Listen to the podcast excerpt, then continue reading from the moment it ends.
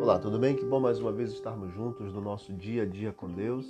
Chegamos ao capítulo 29 do livro de Números nesse capítulo nós estudamos sobre a festa das trombetas, sobre o dia da expiação e também sobre a festa dos tabernáculos, que vai do versículo 12 até o versículo 39 e que também é mencionado em Levítico 23, 33 a 43. Eu quero atentar contigo sobre essa festa dos tabernáculos essa festa era a festa da colheita e começava cinco dias depois do dia da expiação. No décimo dia do sétimo mês era o dia da expiação. E no décimo quinto dia do sétimo mês era o dia da festa dos tabernáculos. Essa festa durava uma semana. Durante essa semana, os sacerdotes ofereciam 200 sacrifícios, inclusive os holocaustos diários, que, eram, que aconteciam dois um pela manhã e o outro pela tarde, e que eram dobrados no sábado. A festa antecipava o tempo em que Deus cumprirá as promessas do reino feitas a Israel, e a nação se regozijará em sua terra de abundância e de beleza. Os cristãos podem tirar pelo menos três grandes lições práticas desses sacrifícios que aconteciam aqui. Em primeiro lugar, que esses sacrifícios são cumpridos em Jesus Cristo. Hebreus 10, 1 a 18.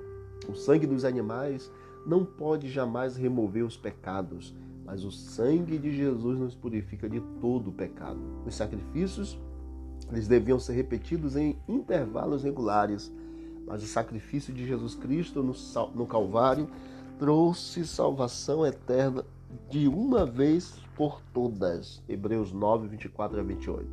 Em segundo lugar, a nação não poderia ter funcionado, é, nado, ter funcionado sem o ministério dos sacerdotes. Eles representavam o povo durante é, a cerimônia e diante de Deus e ofereciam os sacrifícios exigidos pelo Senhor. Hoje, Jesus Cristo é o sumo sacerdote dos cristãos no céu.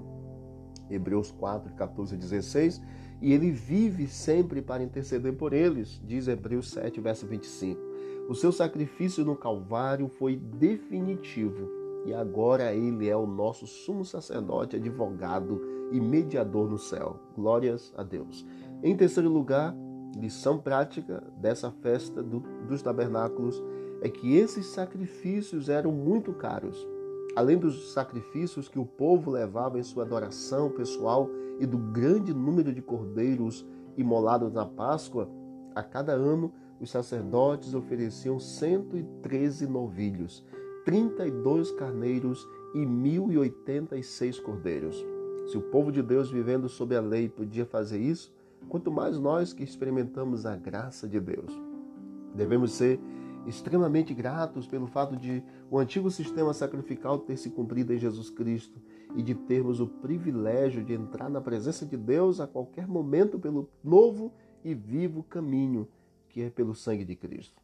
Como podemos, como vemos, sacerdotes de Deus podem levar a Ele nossos sacrifícios espirituais, nosso corpo, pessoas ganhas para Cristo, dinheiro e ofertas materiais, adoração e louvor boas obras, um coração quebrantado e orações com fé. Vamos fazer como Davi e nos recusar a dar ao Senhor aquilo que não nos custou nada.